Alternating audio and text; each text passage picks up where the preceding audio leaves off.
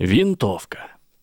В былые времена никаких винтовок не было. Были пищали.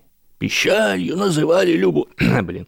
Пищалью называли любое небольшое стрелковое оружие, потому что оно было похоже на дудку или трубу, ну, то бишь пищаль. Одна беда была, стреляли пищали недалеко и не точно, пока кто-то, предположительно немцы или еще кто-то из Европы, не додумался сделать в стволе резьбу, вроде как у винта, чтобы пуля закручивалась при стрельбе и летела прямо. Такие пищали у нас стали называть винтовальными пищалями. И, видимо, уже тогда это звучало довольно по-дурацки, так что скоро это дело сократили до пищали винтовки, а потом и вовсе слово пищаль выкинули за ненадобностью.